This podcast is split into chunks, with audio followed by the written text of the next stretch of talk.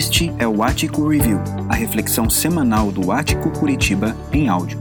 Acesse atico.org.br para saber mais sobre nós e participar das programações completas.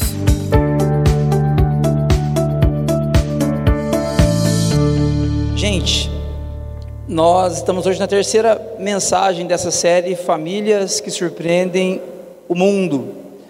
E, e, é interessante porque se você for jovem, eu conversava com um jovem essa semana, não é aqui da igreja, e ele dizia o seguinte: ele, ele tem 20 anos e ele é casado há 3 anos.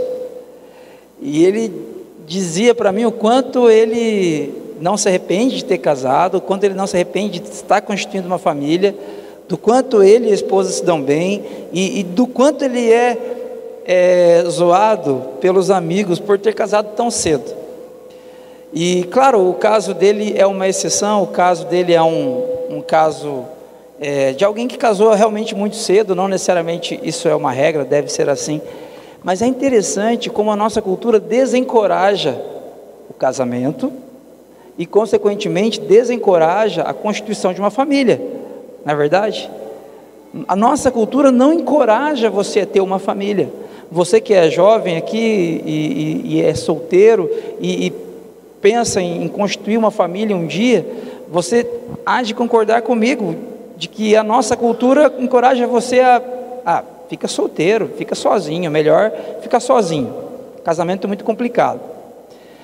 E é interessante que quando a gente entra por esse modo de pensar, quando a gente passa a pensar dessa forma, nós perdemos o privilégio, o privilégio de termos famílias, de cuidarmos, de construirmos famílias que podem, que têm potencial para surpreender o mundo, surpreender as pessoas que estão ao nosso redor.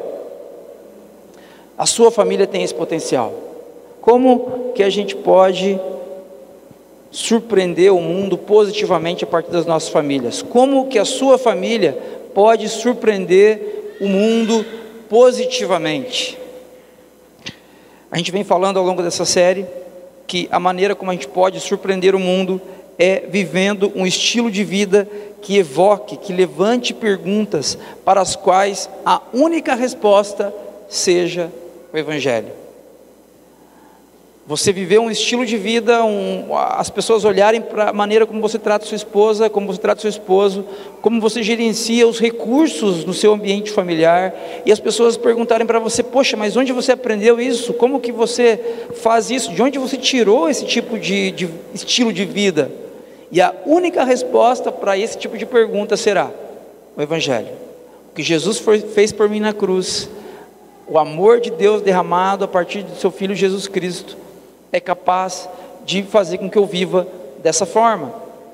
Dessa maneira, gente, a gente pode concluir algumas coisas. Sua família, com todas as imperfeições e dificuldades, é capaz de surpreender o mundo.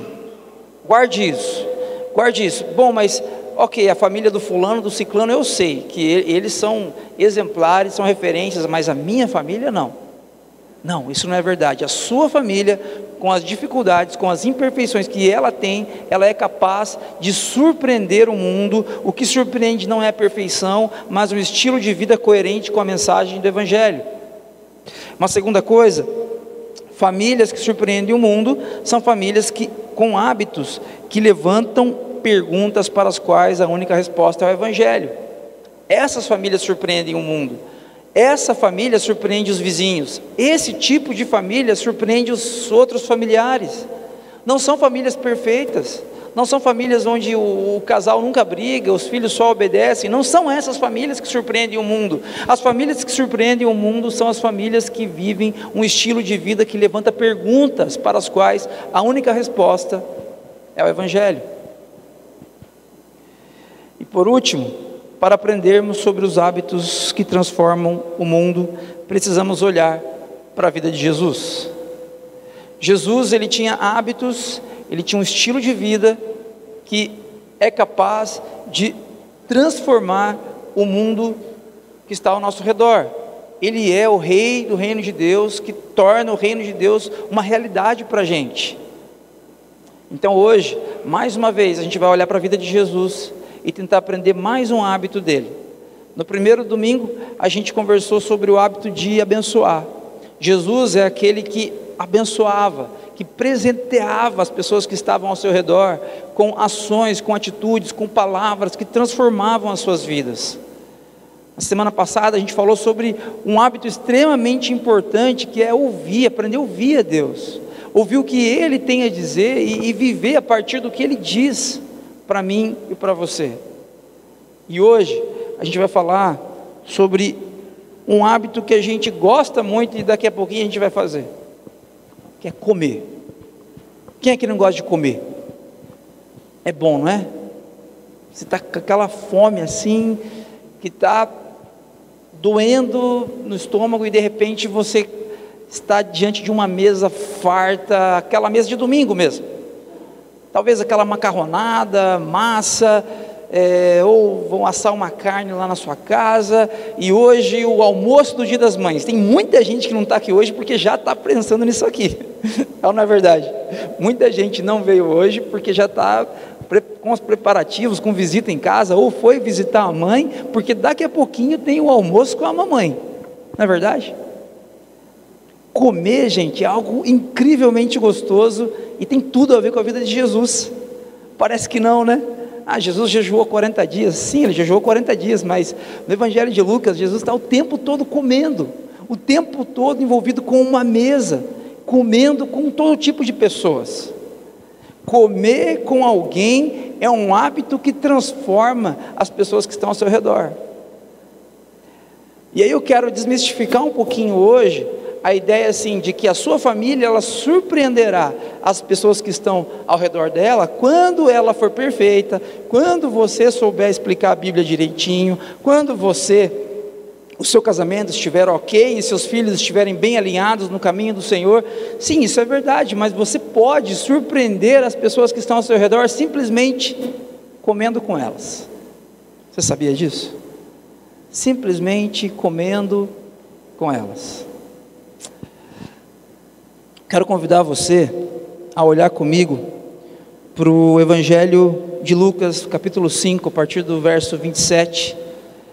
A gente vai olhar alguns versículos, alguns poucos versículos de uma história que é fantástica, contada pelos evangelistas, mas especialmente por Lucas. Ela tem alguns detalhes, ela tem alguns detalhes que eu gostaria de gastar um tempinho com vocês nessa manhã.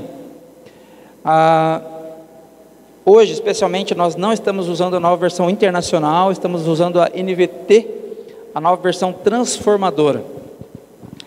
É, quero convidar vocês a, a lerem comigo aqui na, na projeção ou na sua Bíblia de, de preferência, no seu smartphone, fique à vontade.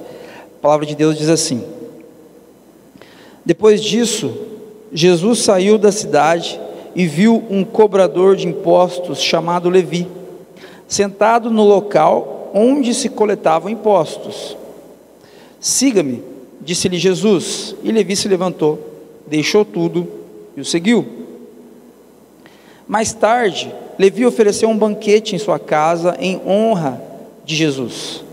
Muitos cobradores de impostos e outros convidados comeram com eles, mas os fariseus e mestres da lei se queixaram aos discípulos: Por que vocês comem e bebem com cobradores de impostos e pecadores? Jesus lhes respondeu: As pessoas saudáveis não precisam de médico, mas sim os doentes. Não vim para chamar os justos, mas sim os pecadores, para que se arrependam. Quero convidar você a fechar os seus olhos neste momento, para a gente pedir para o Espírito Santo falar com a gente nesta manhã.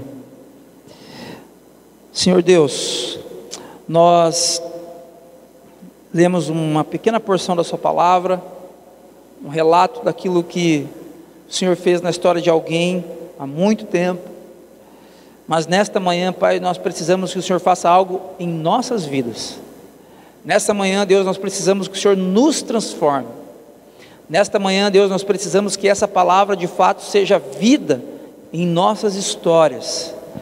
E eu oro, Pai, para que o Seu Espírito Santo faça com que haja transformação, haja renovo, haja encorajamento, alento, esperança, a partir da exposição da Sua palavra aqui nesta manhã. Faz isso, Deus. É a Sua palavra, é o Seu poder, é a Sua autoridade, é a Sua missão. Por favor, Deus, fala com a gente nessa manhã. É nossa oração em nome de Jesus. Amém. Meus irmãos,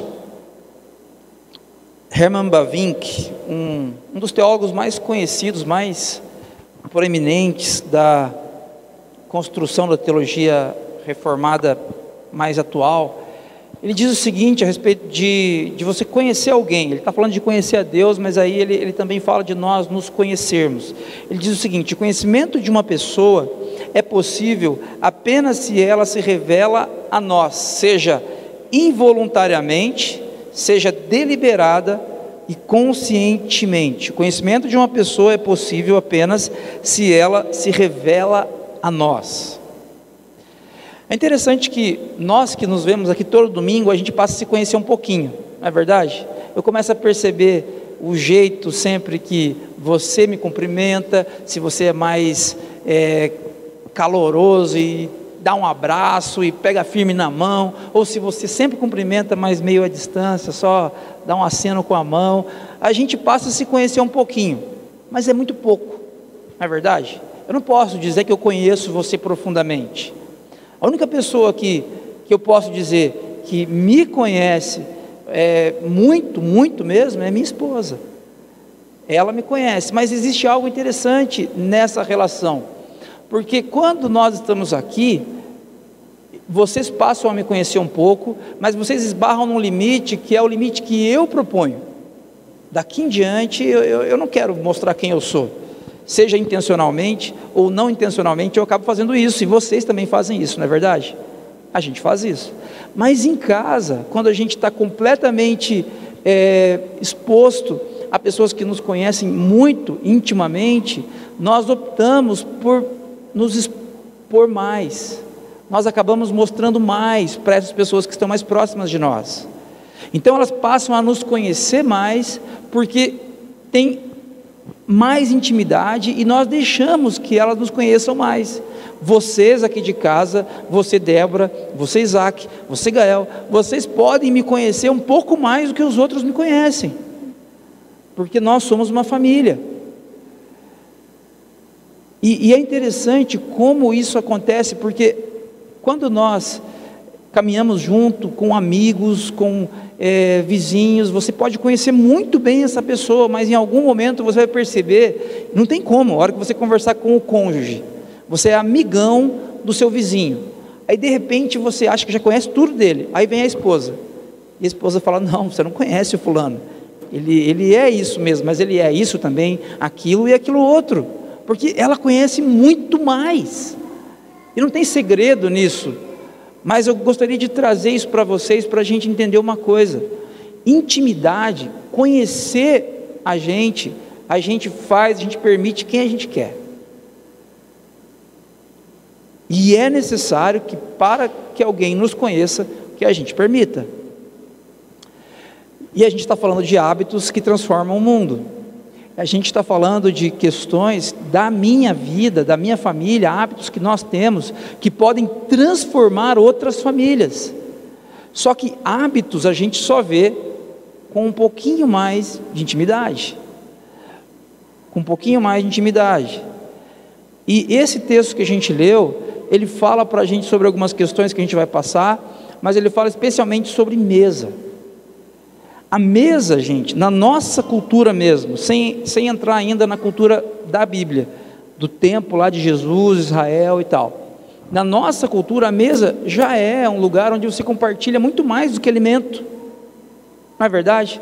Se eu convidar você até a minha casa, você se sentando comigo à mesa, não necessariamente você vai me conhecer profundamente mas um pouquinho mais você vai conhecer se você comer comigo uma vez e daqui a duas, três semanas você se sentar à mesa comigo de novo e comer de novo comigo e comer de novo e, e, e a gente ter esse hábito de juntos comermos ao redor da mesa, é impossível você não me conhecer um pouquinho mais e eu também conhecer, não conhecer você. A mesa é um ambiente onde nós podemos conhecer um ao outro profundamente. Os nossos grupos de conexão que acontecem durante a semana, eles têm um fundamento, um fundamento que é a mesa. Porque a ideia dos grupos de conexão é que nós estreitemos os nossos laços e passemos não necessariamente a saber mais sobre a Bíblia, isso é importante, mas a conhecer mais um ao outro, para que nós aprendamos a amar um ao outro. E por isso, os nossos grupos de conexão têm uma característica muito forte: eles existem ao redor da mesa. A mesa, gente, tem um poder de destrancar. Você pode estar completamente fechado com relação a uma pessoa, e isso pode ser demonstrado a partir da sua postura, com os braços cruzados. A pessoa vem conversar com você, você está com os braços cruzados e não quer descruzar os braços, isso, isso passa uma mensagem de que você não está afim de conversar. Você pode estar com a cabeça baixa, você pode de repente estar vestido formalmente de gravata e todo fechadinho aqui assim, e, e, isso passa uma mensagem, mas quando você se assenta à mesa, você precisa desabotoar o paletó, se você tiver de paletó. Talvez você vai precisar dobrar um pouquinho a manga da sua roupa, da sua blusa. Você vai ter que se desarmar um pouquinho para pegar os talheres e se alimentar na frente de alguém. A mesa nos desarma. A mesa é extremamente importante. Comer tem tudo a ver com os hábitos de Jesus. Eu queria destacar algumas coisas com vocês aqui nesse texto. A primeira delas, nos lugares mais improváveis, Jesus nos vê. Nos lugares mais improváveis, Jesus nos encontra, ele nos percebe. Eu não sei como você chega aqui nessa manhã, talvez você esteja num momento da sua vida onde ninguém vê, ninguém percebe a realidade, o sofrimento, angústias, é, questionamentos que você tem, ninguém consegue enxergar. Ainda que você chame outra pessoa para ver, ela não consegue enxergar. Ainda que você explique o que você está vivenciando, ela não consegue entender. Mas Jesus, nos lugares mais improváveis, Ele nos vê. Olha o que o texto diz para a gente. Versículo 27. Depois disso, Jesus saiu da cidade e viu um cobrador de impostos chamado Levi. Gente, a, a expressão aqui saiu da cidade, ela traz para a gente uma informação muito importante. A cidade naquele tempo não era uma cidade como hoje, onde nós não temos muros que fazem, é, que, que fecham a cidade, que protegem a cidade. Nesse tempo aqui, as cidades tinham muros. Então, quando você sai da cidade, você está num, num local desprotegido. Você está num lugar provavelmente sujo. Você está num lugar onde você está sujeito a grandes riscos, a ser violentado, a ser furtado, a ser roubado. Então, quando o texto está dizendo que Jesus saiu da cidade, essa é uma informação muito importante. Jesus sai do ambiente religioso, Jesus sai de um ambiente de conforto, de comodidade. Jesus e seus discípulos estão saindo da cidade para um lugar complicado. É um lugar improvável. É um lugar improvável para o Filho de Deus estar. É um local improvável para um rabino estar. Jesus era um rabino, um mestre da lei. Para Jesus fazer esse movimento de sair da cidade, isso aqui não faz muito sentido, não dá status para Jesus. Isso aqui não dá uma, um, um, um, não reverbera positivamente nas mídias sociais da época, entende? O que Jesus está fazendo é meio estranho. Ele sai da cidade, sai dos muros da cidade, e o texto diz para a gente que ele viu, ele viu um cobrador de impostos chamado Levi sentado no local onde se coletavam impostos. Jesus viu. A palavra aqui, gente, no grego, para viu, não é necessariamente simplesmente você virar e enxergar algo, mas é a ideia de você ver, de você fitar os olhos.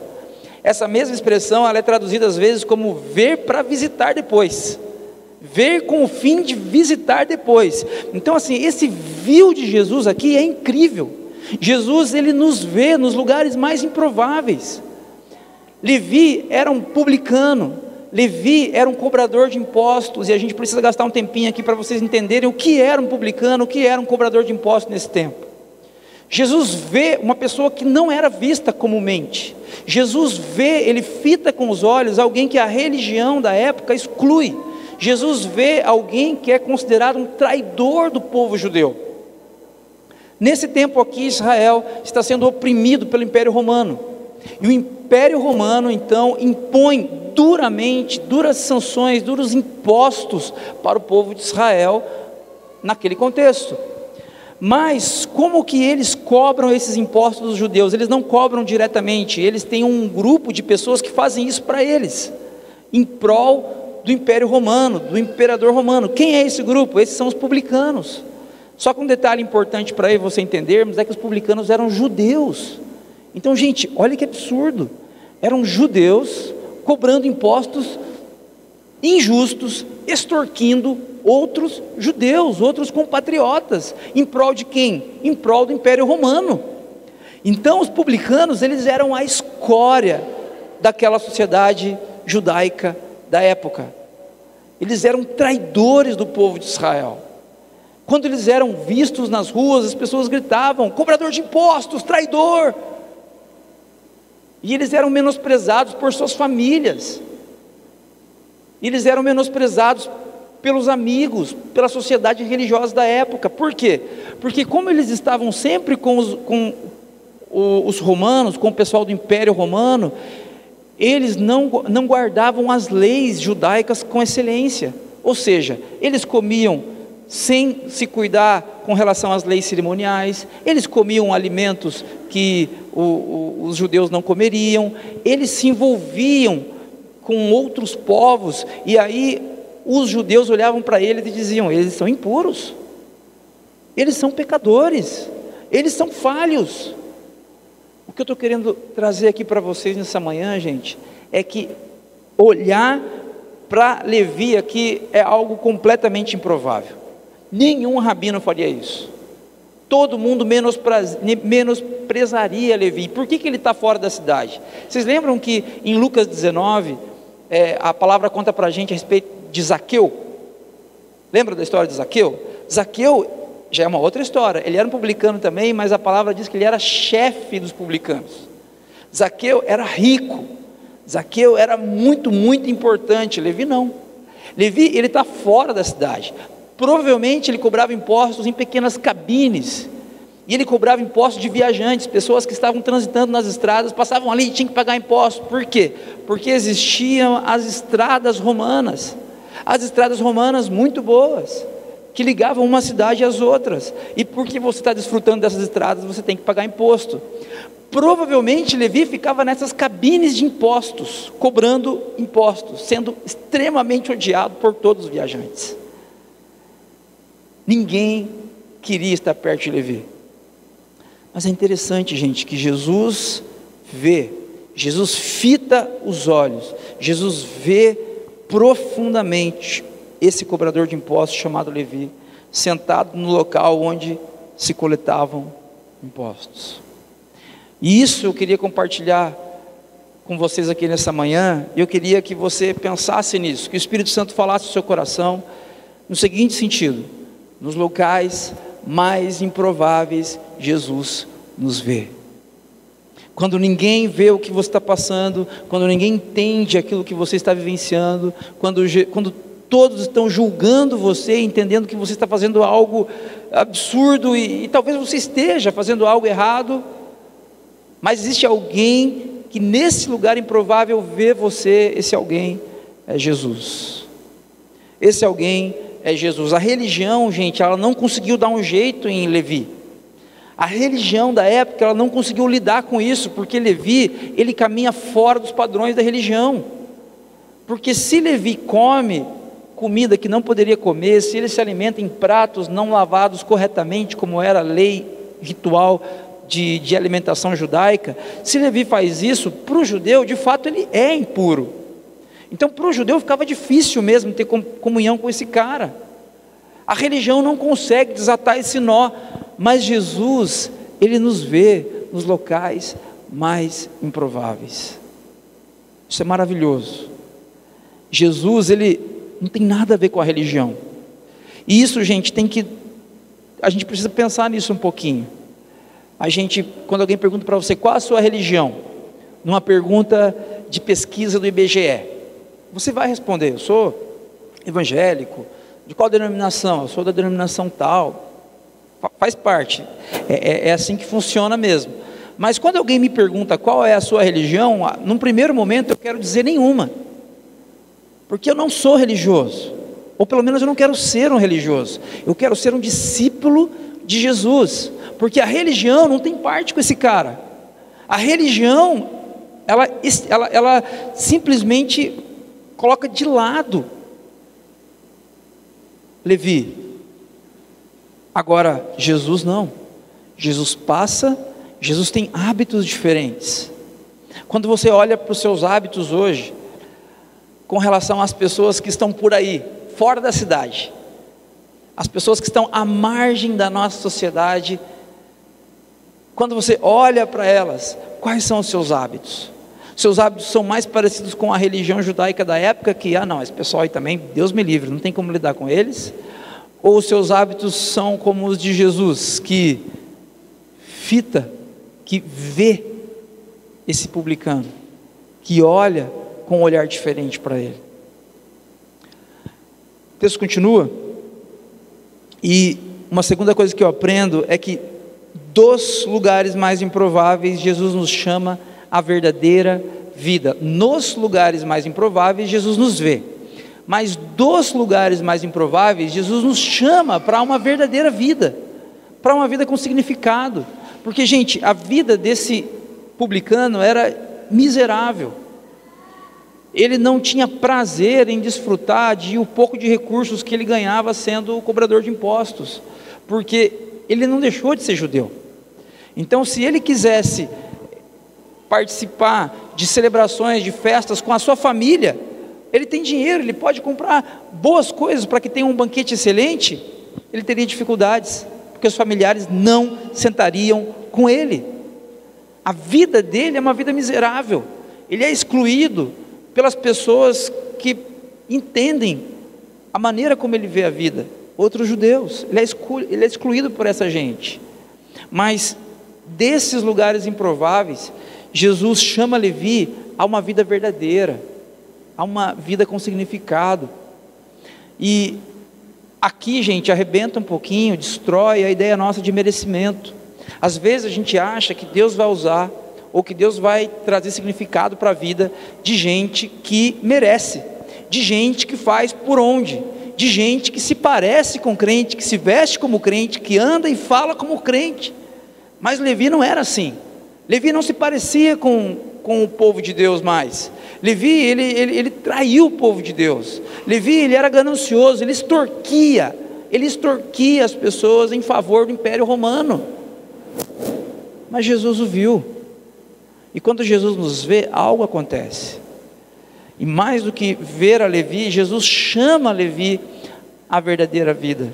Nesta manhã, independentemente do seu passado, independentemente de quanto tempo você tem como discípulo, discípula de Jesus, Jesus chama você à verdadeira vida.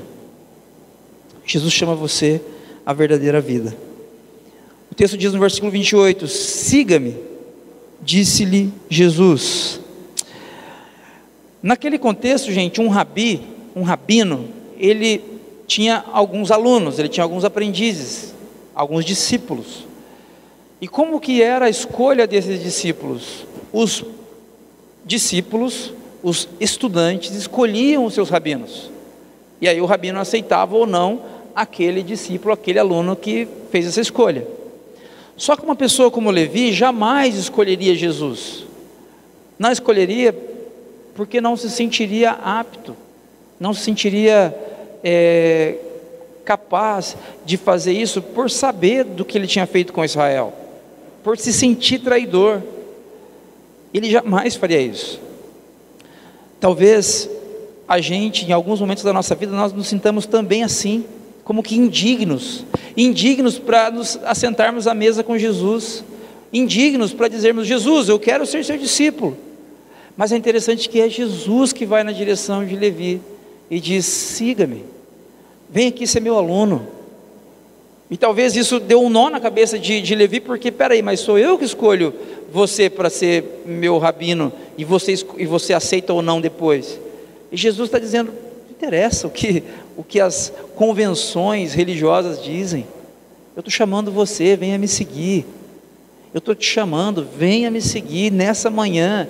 Jesus está te chamando, meu irmão, minha irmã, meu discípulo, minha discípula, siga-me. Siga-me. É interessante, gente, que seguir a Jesus tem um preço, um preço que o Espírito Santo nos ajuda a pagar, mas tem um preço. Olha o que, que o texto diz para a gente. Depois que Jesus disse: siga-me, o texto diz: Levi se levantou, deixou tudo e seguiu. Levi ele estava sentado nessa cabine, fora da cidade, num local improvável. Provavelmente existiam guardas ali, romanos, cuidando dele para ele não ser morto por ladrões, por pessoas que o odiavam. Ele simplesmente se levanta. Esse movimento, para a gente, é, é meio absurdo, né? Você está no seu local de trabalho, aí Jesus passa e fala: Fulano, siga-me. Aí você levanta lá e sai. Não é bem isso, gente, porque nesse contexto aqui, essa prática ela era, eu não diria comum, mas ela, ela existia. Um rabino passava e todo mundo queria ser aluno desse rabino. Todo mundo queria aprender aos pés de alguém muito sábio. Então essa prática existia. Mas o que é interessante é que ele diz: siga-me. E Levi se levanta Lucas é o único que menciona o fato de Levi ter deixado tudo. Se você olhar o relato dos outros evangelistas, não tem isso de deixar tudo, porque essa ênfase é uma ênfase de Lucas, no sentido de que ele teve que deixar para trás segurança, ele teve que deixar para trás aquele trabalho dele que o alimentava, ele teve que deixar para trás uh, um pouquinho de, de, de orgulho de ter se vendido para o Império Romano e agora ter que voltar atrás, dar um passo para trás. Ele deixou tudo. E o texto diz então que ele passou a seguir a Jesus. Ele passou a experimentar a vida de Jesus. Ele passou a conhecer Jesus e a estar ao lado de Jesus. Eu imagino que quando Jesus o chamou, outros discípulos disseram: Jesus, você perdeu a cabeça? Jesus, olha quem você está chamando. Jesus, é isso mesmo que você vai fazer? Você vai convidar um cobrador de impostos, um traidor. Jesus o chama, mesmo assim. E a reação dele é a melhor reação possível. Ele se levanta, ele deixa tudo, e esse verbo aqui seguiu, ele está num tempo que, que passa para a gente a ideia de que ele, ele passou a seguir, uma coisa contínua. Ele passou a seguir a Jesus por onde quer que Jesus fosse. Jesus nos chama dos locais mais improváveis para uma vida com sentido. Para uma vida com sentido. O que eu aprendo aqui, gente, é que distante de Jesus, a minha vida, ela sempre vai estar fora da cidade. Distante de Jesus, sem Jesus, eu sempre vou viver fora da cidade, nos locais mais perigosos, nos locais mais impensáveis, nos locais onde eu estou à margem da vida. Porque a vida acontece dentro da cidade. Hoje a gente cantou uma canção aqui, né? Do pastor Cariston, onde a vida acontece, e é isso, a vida acontece dentro da cidade aqui nesse contexto, dentro dos muros da cidade. Ela não acontece fora. Mas o texto está mostrando é que Levi, sem Jesus, ele vira, ele vive fora da cidade, onde a vida não acontece. E eu e você hoje, nessa manhã, estamos sendo relembrados pela palavra de que nós, quando passamos a seguir Jesus, nós estamos em contato com a vida, com a vida perfeita derramada por Deus na pessoa de Jesus, que vem nos ver nos locais mais improváveis. Uma terceira coisa que eu aprendo aqui, que eu queria destacar com você, que é o centro, na verdade, desse texto, de volta à vida, nós podemos repartir muito mais do que alimento. Que fique claro para você, Levi, ele era uma pessoa complicada, Levi, ele era um cara muito difícil. Levi, ele tinha de fato traído o povo de Deus, mas Jesus ele ele entende que todos nós somos pecadores. A palavra de Deus diz que todos nós pecamos e estamos destituídos da glória de Deus. Todos nós carecemos de Deus. Levi era um pecador, ponto. Jesus o vê, Jesus o chama para uma nova vida. E quando Levi se levanta para essa nova vida, ele já se levantou. O texto diz para a gente que ele se levanta, deixa tudo e segue Jesus. Quando ele se levanta, ele já se levanta uma nova pessoa. Ele já se levanta nova criação, nas palavras do apóstolo Paulo. Ele já se levanta com uma nova essência. Isso, gente, como que eu posso concluir nessa direção? Pelo que acontece a seguir, que é um hábito que no Evangelho de Lucas está constantemente sendo exposto para a gente e que nós podemos entender nessa manhã que esse hábito é capaz de transformar as pessoas que estão ao nosso redor. Olha o que Levi faz. Mais tarde, a impressão que dá, a impressão que eu tenho é que é no mesmo dia. No mesmo dia. O texto não diz isso, mas quando os evangelistas querem falar a respeito de, de, um, é, de um, um período de tempo um tanto quanto longo, ele relata isso de uma maneira mais precisa. E aqui apenas existe um, um, relato de uma fração muito pequena de tempo, mais tarde. Esse mais tarde pode ser duas horas depois, cinco horas, seis horas, pode ser dez horas depois, mas a impressão que dá é que é no mesmo dia. Mais tarde, Levi ofereceu um banquete em sua casa em honra a Jesus. Quando nós, fomos, quando nós somos devolvidos à vida, nós estávamos lá, fora da cidade, sem vida, vivendo uma vida de sofrimento, uma vida de, de é, dissolução, de promiscuidade, uma vida de traição aos valores de Deus. Quando Jesus nos chama e nós somos devolvidos à vida, nós podemos repartir agora. Mas repartir muito mais do que alimento, repartir a nossa própria vida. E olha o que Jesus passa aqui nesse momento. Levi convida Jesus para um banquete em sua casa. Esse banquete, gente, em outras traduções vai dizer grande banquete, era um grande banquete. Um grande banquete na casa de Levi, em honra a Jesus. Não é qualquer banquete, Jesus não era apenas um convidado. Jesus não era apenas mais um convidado dentre 50 convidados, Jesus era o convidado. Essa era uma prática muito comum naquele tempo, que era uma espécie de simpósio. Eles se sentavam, aliás, eles se reclinavam em torno da mesa, e a pessoa mais importante daquele encontro ficava lá na ponta, e essa pessoa ia falar, ia falar sobre a vida, ia falar sobre a sabedoria que ela tem, ia falar sobre Deus, ia falar sobre coisas importantes que as pessoas queriam ouvir. É isso que está acontecendo aqui, não é qualquer banquete. Jesus ele foi convidado, sim, os seus discípulos foram, e eles estão na casa de Levi para um grande banquete, mas Jesus é o convidado especial. Esse banquete é em honra a Jesus. Quando nós somos devolvidos à vida, quando você passa a ter brilho nos olhos novamente de viver, eu quero desafiar você a pensar nesse hábito de viver ao redor da mesa com outras pessoas, mas de lembrar-se que existe um convidado especial, que é Jesus Cristo. Se Jesus estiver sentado à sua mesa como convidado especial, seja para tomar um chá com bolacha salgada, seja para comer uma lasanha ou uma macarronada, se ele for o convidado especial, as pessoas que se assentarem com você ao redor da sua mesa, na sua casa, serão transformadas por esse hábito, serão transformadas pela presença de Jesus, o convidado especial.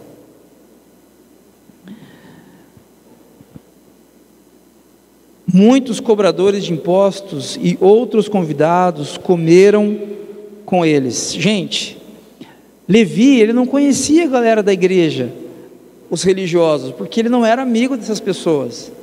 Levi era publicano, quem que ele conhecia? Publicanos. Ele conhecia um monte de outros traidores. E o texto fala aqui, ó, cobradores de impostos e outros convidados. Lá na frente, os fariseus vão chamar esses outros convidados de pecadores. Possivelmente eram prostitutas. Eram prostitutas. Olha quem que Levi chama para o banquete, gente ele chama outros cobradores de impostos, muitos, muitos cobradores de impostos e outros convidados, dentre eles meretrizes, dentre esses convidados, pessoas que não eram pessoas reconhecidas como pessoas sérias naquela sociedade. Mas sabe o que eu aprendo aqui? A questão não é você convidar para sua casa todo mundo que não necessariamente é sério, não é essa a ideia. A ideia é convidar quem você conhece, porque esse era o grupo de contato, de convívio de Levi. Levi era cobrador de impostos, conhecia outros cobradores de impostos que, como eram a escória da sociedade, convidam outras pessoas também escória da sociedade. O desafio que eu faço para você, de volta à vida, Jesus ele encontrou você. Jesus encontrou você fora da cidade. Jesus encontrou você fora dos muros. Jesus encontrou você sem esperança de um futuro. Jesus encontrou você quando a religião jamais encontraria você. O desafio que eu faço para você a partir dessa convicção de que você já foi encontrado é: dê banquetes na sua casa, faça banquetes na sua casa, grandes banquetes e convide amigos, convide pessoas. Se você trabalha na área da contabilidade e você tem três, quatro amigos contadores, convide seus amigos contadores para tomar um café na sua casa. Se você gosta de jogar futebol e tem uma, uma rede de contatos com amigos que jogam futebol, que praticam esportes com você, convide esses amigos para ir na sua casa e, e vocês comerem algo juntos, ao redor da mesa. É isso que Levi está fazendo. Isso aqui, gente, não é para mostrar para a gente algo assim completamente eventual que aconteceu com Levi, não. Lucas está contando para a gente um relato aqui que é para servir de padrão toda vez que algum pecador é visto por Jesus e é trazido à vida, isso deve acontecer. Vocês percebem? Toda vez que eu sou encontrado por Jesus na sarjeta e ele me levanta, ato contínuo, eu devo fazer isso aqui. É um padrão que a Bíblia quer ensinar para mim e para você, que é um padrão de um hábito que é capaz de transformar a vida de gente que precisa, de gente que precisa de intervenção em suas histórias.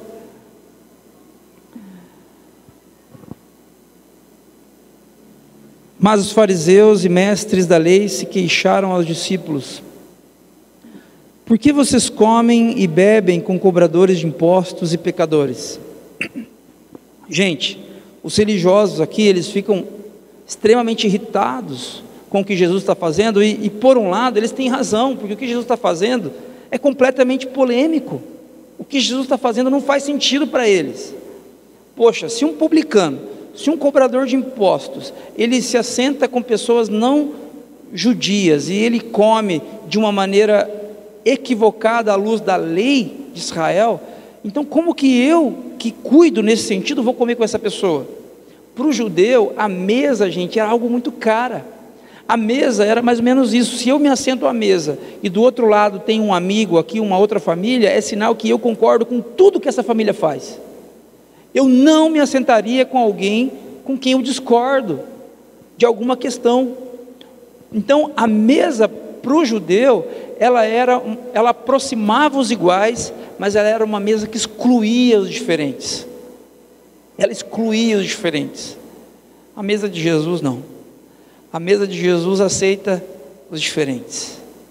A mesa de Jesus, hoje não é dia de celebração de ceia, mas se fosse a gente ia dizer isso, é uma mesa para todos, para quem tem fome, para quem tem sede, para quem precisa reencontrar esperança em suas histórias. Essa é a mesa de Jesus, mas essa não era a mesa dos judeus da época. Por isso os religiosos ficam escandalizados, porque vocês comem e bebem com cobradores de impostos e com prostitutas. Onde já se viu vocês fazerem isso? Meus irmãos, a mesa, a mesa é capaz de nos conectar com outras pessoas. Eu quero desafiar você. A nossa igreja, desde que nós é, temos trabalhado aqui em Jaguariúna, pensando muito, muito nesse sentido de sermos acolhedores. E como que a gente pode ser acolhedor? A melhor maneira de você ser acolhedor é ao redor da mesa.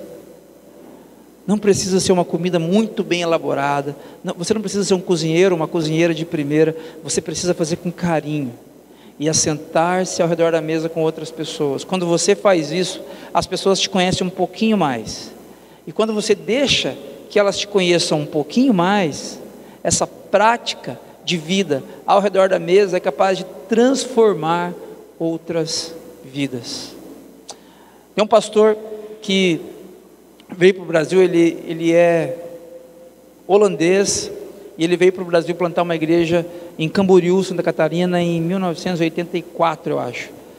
E ele, plantando a igreja em Camboriú, vinha para Campinas dar aula aqui no seminário. Ele ficava 15 dias aqui, aí voltava, ficava 20 dias lá, aí subia, ficava de, alguns dias aqui dando aula e tal. E esse pastor Carl Bosma, ele é alguém que acabou influenciando muito a geração dos pastores que deram aula para mim. Então, ele, os professores que deram aula para mim tiveram aula com esse pastor Carl Bosma. E o Bosma contou uma vez uma história para a gente que foi o seguinte: ele dizia que quando ele volta do Brasil para os Estados Unidos, 95 mais ou menos, ele ficou aqui uns 10 anos. Quando ele volta para os Estados Unidos, ele vai dar aula numa universidade lá. E nessa universidade, vários brasileiros iam para estudar. E ele e a esposa dele tinham um trato de uma prática que eles teriam. Uma vez por semana, eles recebiam na casa deles, sempre sexta, nas sextas-feiras, eles recebiam um dos alunos e suas famílias brasileiras para que tivessem um tempo. Como ele conhecia a cultura brasileira, ele sabia que os brasileiros estavam sofrendo lá é, numa região muito fria dos Estados Unidos e longe de suas famílias. Ele sabia que esses brasileiros estavam sofrendo. Então o que ele fazia? Ele levava para casa dele para que tivessem um tempinho lá juntos, de uma hora e meia, duas horas no máximo, para que abençoasse essas pessoas e esses, e esses alunos voltassem e tivessem um mínimo de ânimo a mais para prosseguirem. Mas por que, que ele simplesmente não chamava esses é, esses brasileiros para conversar na sala pastoral dele lá, da igreja que ele pastoreava. Porque ele simplesmente não ligava para essas pessoas, porque é ao redor da mesa, é ao redor da mesa que alguns valores são passados e que Jesus valorizava isso demais e nós podemos valorizar também. É ao redor da mesa. Eu quero desafiar você. Eu sei que você tem seu ritmo, Cada pessoa tem um jeito, tem gente que gosta demais de receber gente em casa, tem gente que gosta de menos. E está tudo bem, é o jeito da madeira. Não tem problema você ter dificuldade de receber gente na sua casa. Mas talvez existam amigos, amigos próximos de você que você não tem problema. Amigos que estão precisando de um conselho. Casamentos que estão acabando e, e o marido e a esposa só confiam em você para que deem conselhos, para que abençoem essas pessoas. E como você vai fazer isso? Você vai dar uma Bíblia? Dá uma ó, oh, essa Bíblia aqui, Deus abençoe, que Deus leia esse livro e vai ficar tudo bem. Não faça isso. Você vai dar um livro, um livro, não dê um livro.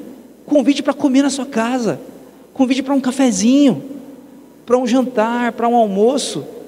E talvez você nem precise falar de Jesus.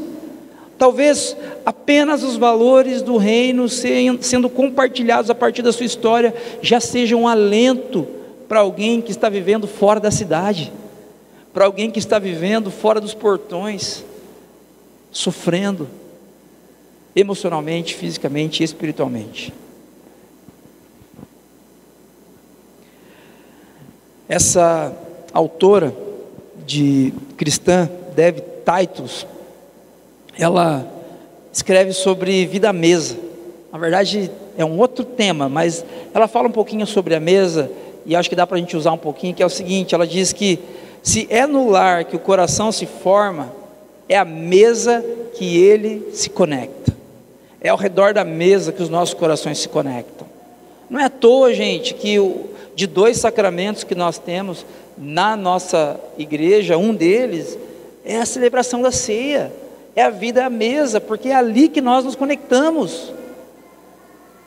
Eu quero desafiar você, coma com alguém essa semana, coma intencionalmente com alguém, marque uma conversa, visite alguém, marque numa mesinha de uma padaria, mas coma com alguém e deixe que os valores que estão dentro de você saiam para fora e abençoem essas pessoas que estão ao seu redor, clamando por ajuda. Gente, Levi, Levi, vamos imaginar que esse banquete foi no mesmo dia que ele estava lá na coletoria, ele foi chamado. Vamos imaginar que no mesmo dia ele deu o banquete na casa dele. Vocês acham que ele estava preparado intelectualmente para dar esse banquete? Vocês acham que espiritualmente ele estava maduro? estava, ele acabou de começar. Mas o que esse texto me ensina é que você não precisa estar maduro para abençoar outras pessoas com seus hábitos. Você não precisa estar maduro, você só precisa ter sido visto por Jesus. Se Jesus já viu você, já tem transformado a sua vida, coma com outras pessoas. Coma com outras pessoas. E uma última coisa que eu queria destacar com vocês é que Jesus nos chama a uma mudança na maneira de pensar. Gente, esses judeus, esses fariseus, que estranham o que Jesus está fazendo, eles estão sendo coerentes com uma visão de mundo que eles tinham. Eles não estão errados em ter essa visão necessariamente, mas o que Jesus está fazendo? Jesus está desafiando essas pessoas a mudarem a maneira de pensar. E nessa manhã eu queria desafiar você a mudar a sua maneira de pensar. É, a gente vive num contexto onde a gente não gosta muito de abrir a nossa vida. Vamos voltar para aquela citação lá do Bavinck do começo. Eu abro a minha vida para quem eu quero, né? Eu intencionalmente eu permito que você me conheça. E a gente vive num momento onde nós não somos incentivados a fazer isso. Inclusive, nós somos incentivados a termos casas cada vez menores. É, é cultura isso. Isso aí não é, não é, não é com a gente só. É, casas cada vez menores, que sirvam cada vez menos pessoas e que você nem pense, nem cogite a possibilidade de receber alguém na sua casa. Não é verdade? Faz parte. É o tempo que a gente vive. Só que o que a gente tem que entender é: tem coisas que a cultura impõe sobre nós, que, ok, elas não necessariamente agridem os princípios bíblicos, mas tem coisas que a cultura impõe sobre nós e que não tem a ver com a vida de Jesus. Ah, mas eu não gosto muito de estar com pessoas, eu não. Se você não gosta, é o seu jeito, está tudo bem. Agora, talvez você possa perceber que muito desse seu comportamento, além de ser o jeito da madeira, além de ser a maneira como você foi criado, também possa ser pecado. Possa ser porque você não quer dar um passo na direção de alguém e se expor a essa pessoa. E ter que ter trabalho com essa pessoa, de ajudar, de, de ter que dar um abraço, de ouvir o que ela tem a dizer. Porque a mesa é isso. A mesa, ela põe todos nós na mesma altura. Ninguém é melhor, ninguém é pior, não tem rico, não tem pobre, não tem saudável, não tem doente, estamos todos ao redor da mesa. E eu quero desafiar você nessa manhã a virar uma chave na sua cabeça. Jesus lhes respondeu, os fariseus estão lá questionando, por que Jesus, você, os seus discípulos comem né, com, com cobradores de impostos, com pecadores? Jesus diz, as pessoas saudáveis não precisam de médico, mas sim os doentes. Não vim para chamar os justos, mas sim os pecadores, para que se arrependam. Ah, quando o texto fala aqui em arrependimento, gente, a palavra aqui no grego é metanoia. Metanoia significa mudança na mente. Nós pensamos em arrependimento uma coisa meio emotiva, né? Ah, eu me arrependo, Deus me perdoe. Aí tem um, se chora assim, você é bom também fazer isso. O quebrantamento faz parte, mas não é disso que Jesus está falando. Jesus está falando de mudança aqui, ó. Mudança na mente, que traz mudança de comportamento. Não vim chamar os justos, não vim chamar quem está bem, eu vim chamar pecadores mesmo. Foram os cobradores de impostos que eu vim chamar, foram as prostitutas, foram os mentirosos, foram os orgulhosos, foram o, as pessoas que enganam umas às outras, foram os egoístas, foram essas pessoas que eu vim chamar para que mudem a sua maneira de pensar. Nós somos essas pessoas, não é verdade? Nós somos os levis aqui nessa manhã.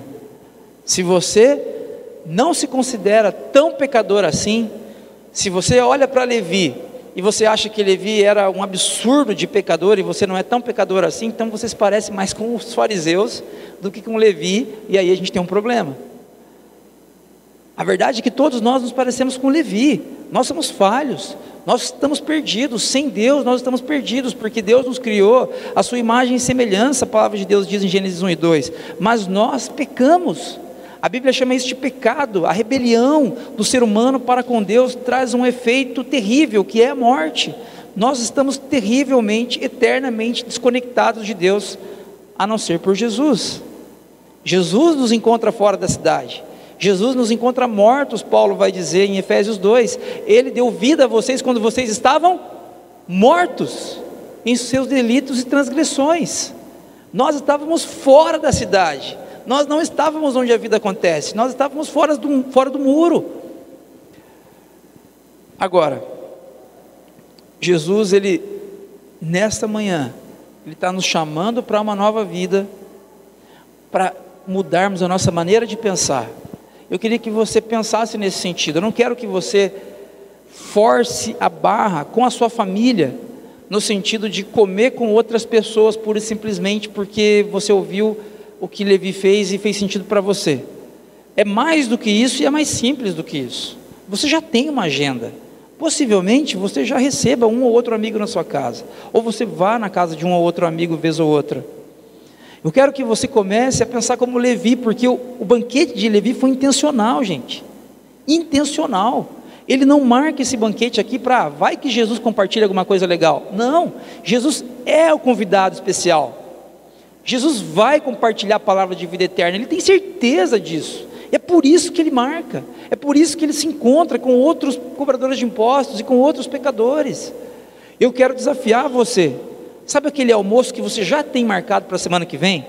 Sabe aquele café da manhã que você já tem marcado, que você já tem com amigos, amigas, familiares? Então, é disso, é o que você já tem, com pessoas que você já conhece. Deixe Jesus ser o personagem principal, o convidado especial. E quando isso acontecer, haverá uma mudança na nossa mente. Nós não somos melhores do que Levi. Nós precisamos que Jesus nos veja onde ninguém nos vê, para que tenhamos uma vida que faça sentido. Para finalizar, gente, o pastor John Stott, ele diz algo interessante a respeito de maturidade. Nada é mais importante para o discípulo cristão maduro do que uma visão renovada, clara e verdadeira do Jesus autêntico. Nada é mais importante para o discípulo cristão maduro do que uma visão renovada, clara e verdadeira do Jesus autêntico.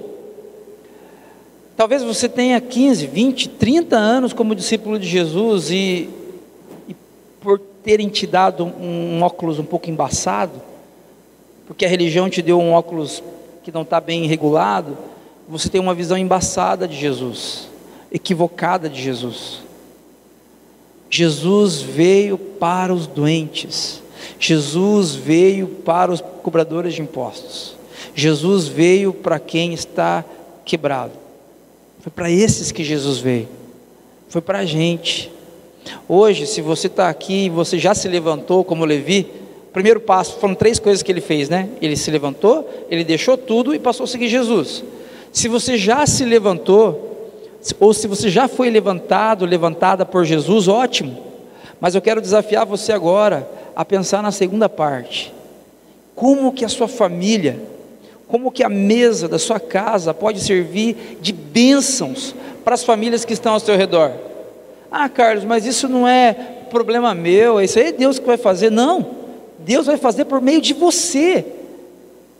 Os cobradores de impostos que foram alcançados pela palavra de Jesus neste banquete foram convidados por Levi, não foram convidados por Jesus. Os seus amigos que estão pensando em suicídio, que estão tomando medicamentos controlados porque estão sofrendo emocionalmente, eles não serão convidados para o reino de Deus por Jesus, eles serão convidados por vocês. É você que tem a chave em suas mãos. Aquele seu familiar que está com o casamento assim perdido, Jesus não vai aparecer para ele, não mais. É você que é o Jesus mais perto que o seu familiar tem. Mas eu não sei fazer, Carlos. Eu sei que você não sabe, eu também não sei. Convida para comer junto e a mesa faz o resto. A mesa, a mesa, gente, é um milagre. Porque toda vez que estamos ao redor da mesa, nós estamos nos lembrando de uma forma intencional ou não, de algo que aconteceu há dois mil anos atrás, quando Jesus foi repartido na maior mesa que a história já viu a mesa onde o próprio Cristo foi servido, foi fatiado para quem tinha fome, para quem tinha sede. Quando você come, um chá com bolacha salgada com algum vizinho, com algum familiar que está precisando da mensagem do Evangelho, aquele chá e, e, e bolacha salgada deixam de ser chá e bolacha salgada e passam a ser o próprio Cristo repartido para trazer vida.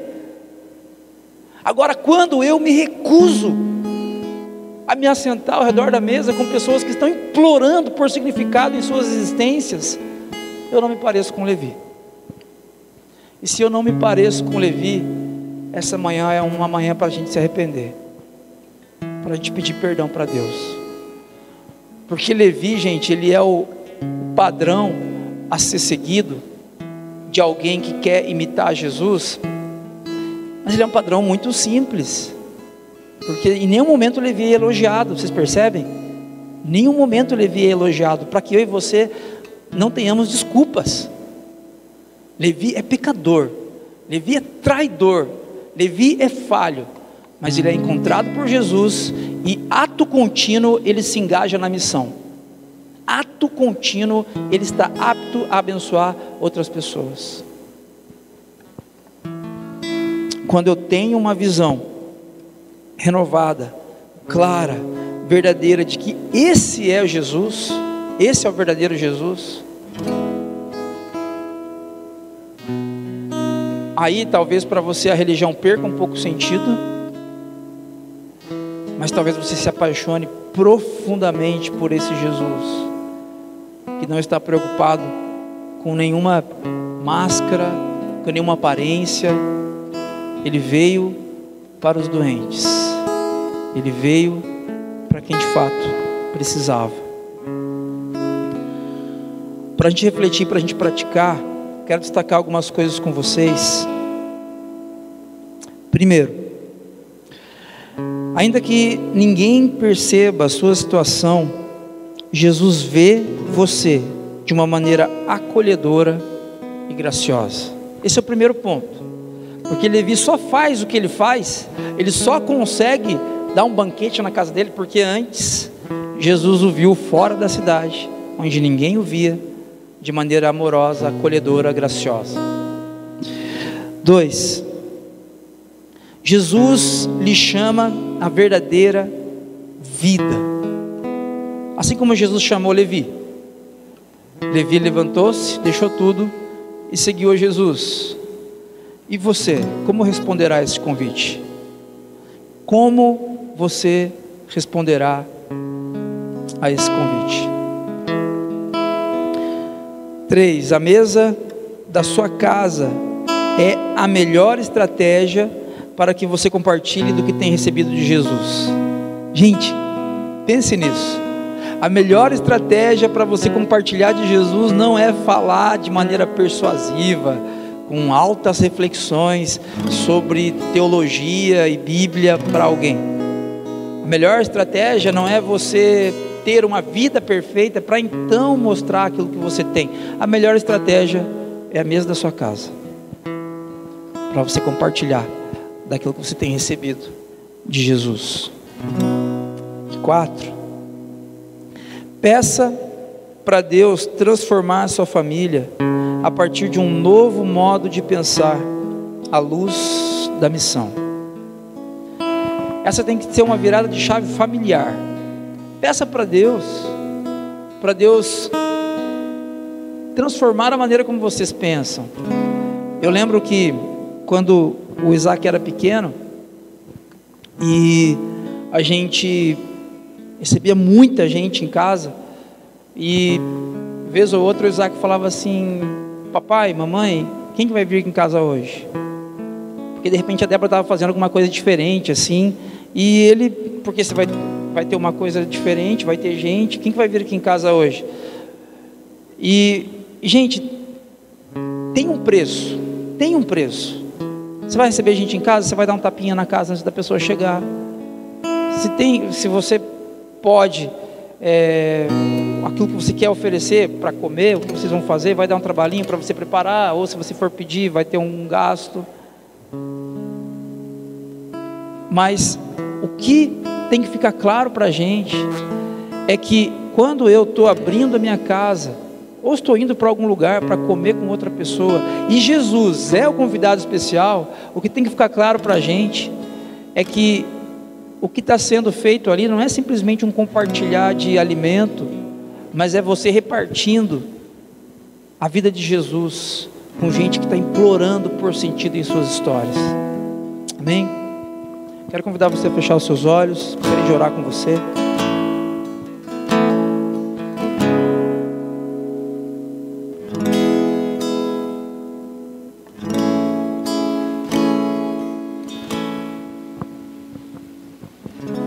Gostaria que você pensasse em pessoas que, que cercam você, pessoas que você conhece, pessoas que, que você sabe que estão precisando, assim como Levi estava, que estão precisando de um olhar de Jesus.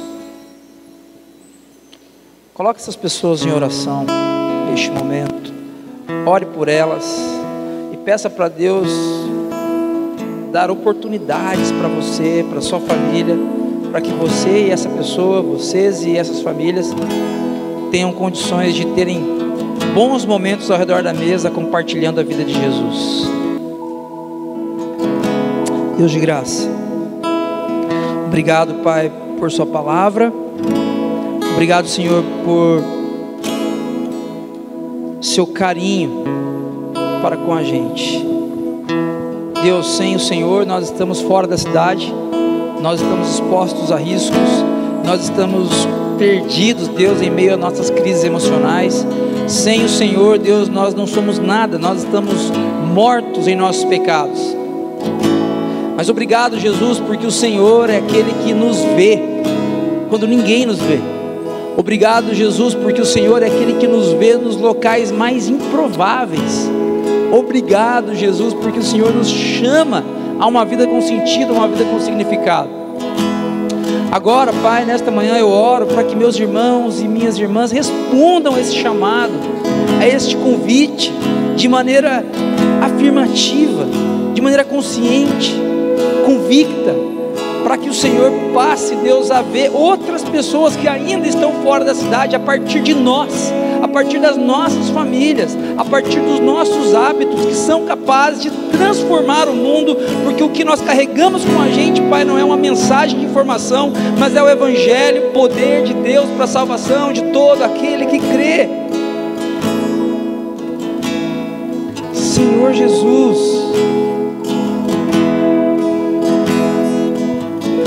por favor, Pai,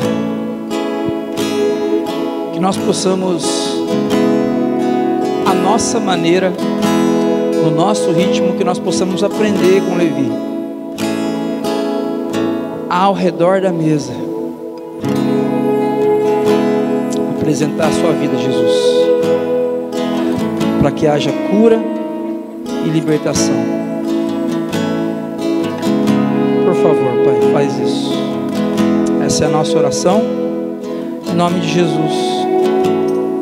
Amém.